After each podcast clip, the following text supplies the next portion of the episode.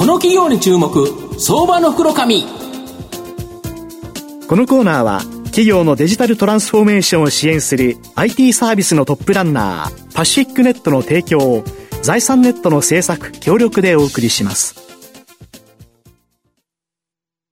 ここからは相場の福の神財産ネット企業調査部長藤本信之さんと一緒にお送りします。藤本さんこんにちは。毎度相場の福の神こと藤本でございます阪神、昨日2試 ,2 試合連続のサヨナラ負けにならなくてよかったな、なんとか引き分けれてよかったな、今日も頑張ってほしいと思うんですけど、まあ今日ご紹介させていただきますのが、えー、証券コード4264、東証グロース上場、関は代表取締取締役社長の谷口達成さんにお越しいただいています。谷口さん、よろしくお願いします。よろしくお願いいたします。関谷は東証グロースに上場しており、現在株価936円、1単位9万円少しで買えます。東京都新宿区の新宿住友ビルに本社がある AI 画像認識×セキュリティで新しい価値を作る、こちらがビジョンの企業になります。まあ、御社は今お伝えしたようにですね、この AI 画像認識とセキュリティで新しい価値を作ることをビジョンされてるんですけど、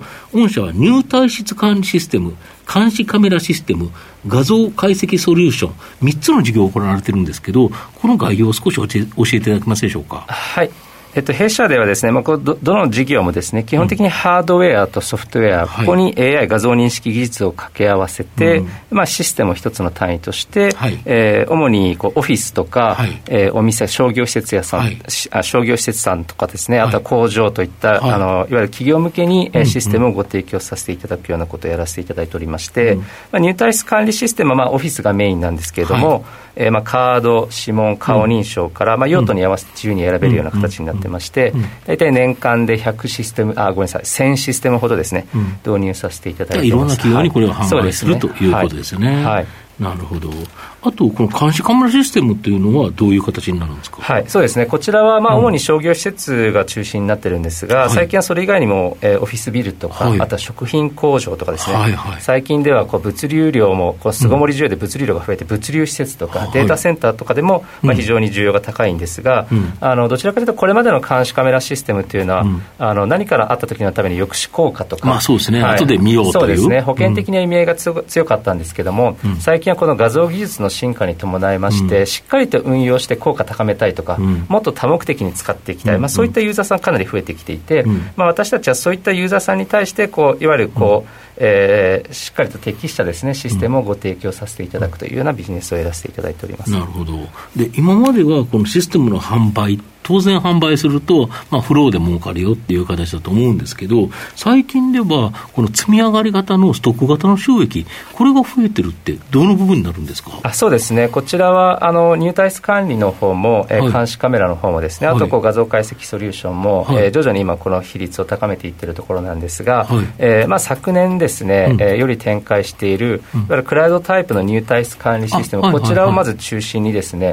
まあ、ストック型をこう強化していると。なるほど。月額課金でいただくという形ですね、はい、で全体としてはまだ、うん。えー、10%未満ではあるんですが、うん、あのこれからもこう、えー、クラウドサービス以外にも保守サービスの積み上げですとか、うん、あとは新しい商品ですね。ソフトウェア中心とした AI 画像認識を使ったサービス、こういったものもいわゆるストック型で、えー、展開していあのいく予定ですので、あのまあ、将来的によりこあの積み上げていくということをあの計画しています。まあ、御社あの新宿住友ビルにお伺いした際に入退室管理システム、まあ、当然自社の入退室管理システムだと思うんですけど利用させていただいたんですけど、まあ、顔パスで入られる社員さんがとともにですね体温を同時に測りしかもマスクのあるなし、まあ、これもチェックする。こんな機能もついてるんですか？はいありがとうございます、えっと、こちらがですねまさにあの昨年より展開しているクラウド型の入退室管理システムサービスになってまして、はい。はい、えー、まあ、これまでのセキュリティっていうのはどちらかというと外からやってくる脅威に対してどう備えていくかということだったんですが、最近はいわゆる内部不正の問題とか、さらにこの最近このコロナの状況によって、いわゆる従業員さんのこう健康管理っていうのもある意味守らなければいけない、あの会社にとってですね重要な要素に、はい、なってきたということで、まあ、テクノロジーとして、まあ、こういった顔認証のの技術に加えて、うん、体温とかマスク検知をすることで、例えば、えー、マスクをしていないと、うん、顔認証しても本人なんだけども扉に入れないとか、なるほど。はい、あるいは、えー、37.5度を超えるとですね、うん、えー、扉は一応開けてくれるけど例えば、えー、管理者の方に、えー、自動的に連絡がいくといった、まあ、こういったあの機能も兼ね備えていてこれからのこのコロナウィズコロナの時代の、まあ、新しいオフィスのマネジメントができるようなタイプに、あのまあ、機能をですね強化して展開させていただいているというような形になっています。なるほど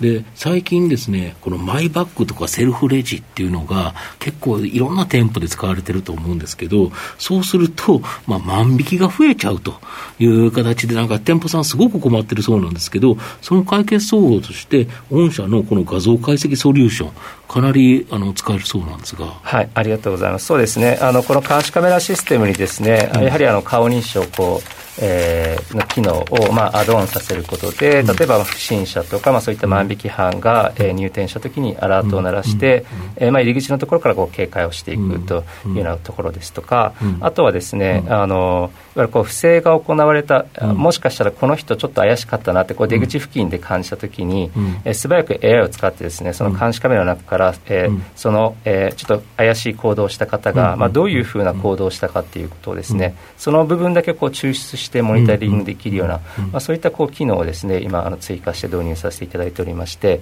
まあ、かなりその AI で今すべてが解決できるわけではないんですが、え人の運用と AI を掛け合わせることで、えーまあ、あの商業施設のこの監視カメラの運用効果を高めていこうということで、今まあ貢献をさせていただいているというような形になります。今やっぱり少子化あの精進化という形で店舗ではあんまりあの店員さんがいっぱい置けないっていうか、はい、なかなかやはり、えー、人件費も高いですから、厳しいですよね、はい、でただそれでも万引きとか、さまざまな不正を防ぎたいっていうと、やっぱり御社のようなシステムの力を借りてということですよね。そうですね、これからそのいわゆる万引きとか不正対策だけでなくて、うん、いわゆるこのコロナが落ち着いてくると、やはり小売店さんにおける人手不足問題っていうのは、やっぱりまたこう再燃してきてですね、もっと出てきますよね、はい、夜間やっぱりお店をなかなか開けられないとかっていう問題が、ね、うん、コロナの前、あの比較的あったと思うんですが、うん、こういったことがやっぱり再燃してきますので、うん、いわゆるそのロス率、えー、セキュリティという問題だけではなくて、いわゆる精進化、省力化というところのサポートにもお役立ちできるんではないかなと思ってます、そうですよね、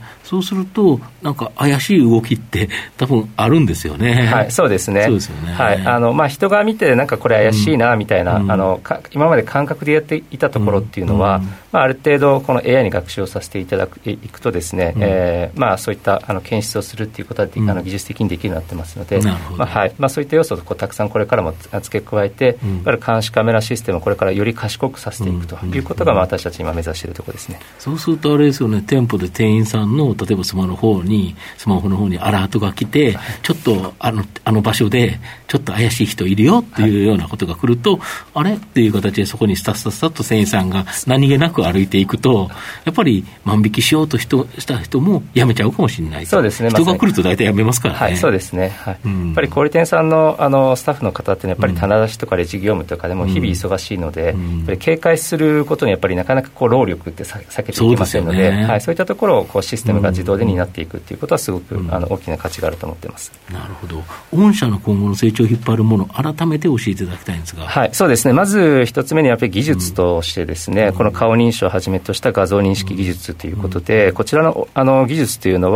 まあ、先ほど申し上げた通りですね、このセキュリティだけでなくて、これから無人店舗ですとか、スマート店舗、えー、もしくはこうこれからスマートビル、スマートシティといったところへ、まあ、活用範囲が非常に広いので、えー、まあこういったあの画像認識とカメラを掛け合わせて、新しい価値を作っていくと、でもう一つはですね、この AI、いくら賢くてもですね、はい。えいわゆるお客様が購入するコストと性能、このバランスをしっかりと合わせていかないと、すごいことできたけど、めちゃめちゃ高いみたいな。まあそうですよね、はい、あるいは安いけどあまり性能が優れないとなると、あまり価値がないので、やっぱりここのバランスをきちっとですね、整えていくというか、すごく大切で、われわれこの AI の実装力っていう言い方をしてますが、ハードウェアに、えー、AI をこう実装していって、それが一つだけではなくて、たくさんのハードウェアが連携して動いていくっていう形は非常に大事なところですので、あのここのあの2つ目のです、ね、技術、この2つで、えーまあ、しっかりとあの成長していきたいというふうに思っています。結局このセキュリティシステムって、物を取り付けに行かなきゃいけないっていうところがあるから、意外に参入障壁高いですよね。そうですね。あの、AI ソフトウェアを開発するだけではなくて、うん、この画像認識技術っていうのはですね、このカメラの角度とか、うん、えー、あるいはこのレンズの合わせ方一つ間違ってしまいますと、はい、精度が全く出ないので、うん、はい、あの、しっかりとその現場に対してまで、うん、えー、正しい知識を持って、うん、えー、精度の高いシステムをインストールしていくっていうことを作っていくことは、まあ、なかなか難しいところありますね。なるほど最後まとめさせていただきますと、関谷は単にですね、入退室管理、監視カメラのハードを設置、販売する企業ではなくて、そこに AI による画像解析、まあ、これを付加して、まあ、ストック型収益構造を実現している企業になります。まあ、今後ですね、ますます人々の安全に対するニーズ、まあ、これは高まっていくということなので、まあ、関谷の活躍の場、大きく広がっていくんではないかなと思います。じっくりと中長期投資で応援したい相場の福の神のこの企業に注目銘柄になります。今日は証券コード4264東証クロース上場関谷代表取締役社長谷口達成さんにお越しいただきました。谷口さんありがとうございました。ありがとうございました。藤本さん今日もありがとうございました。ありがとうございました。企業のデジタルトランスフォーメーションを支援する IT サービスのトップランナー、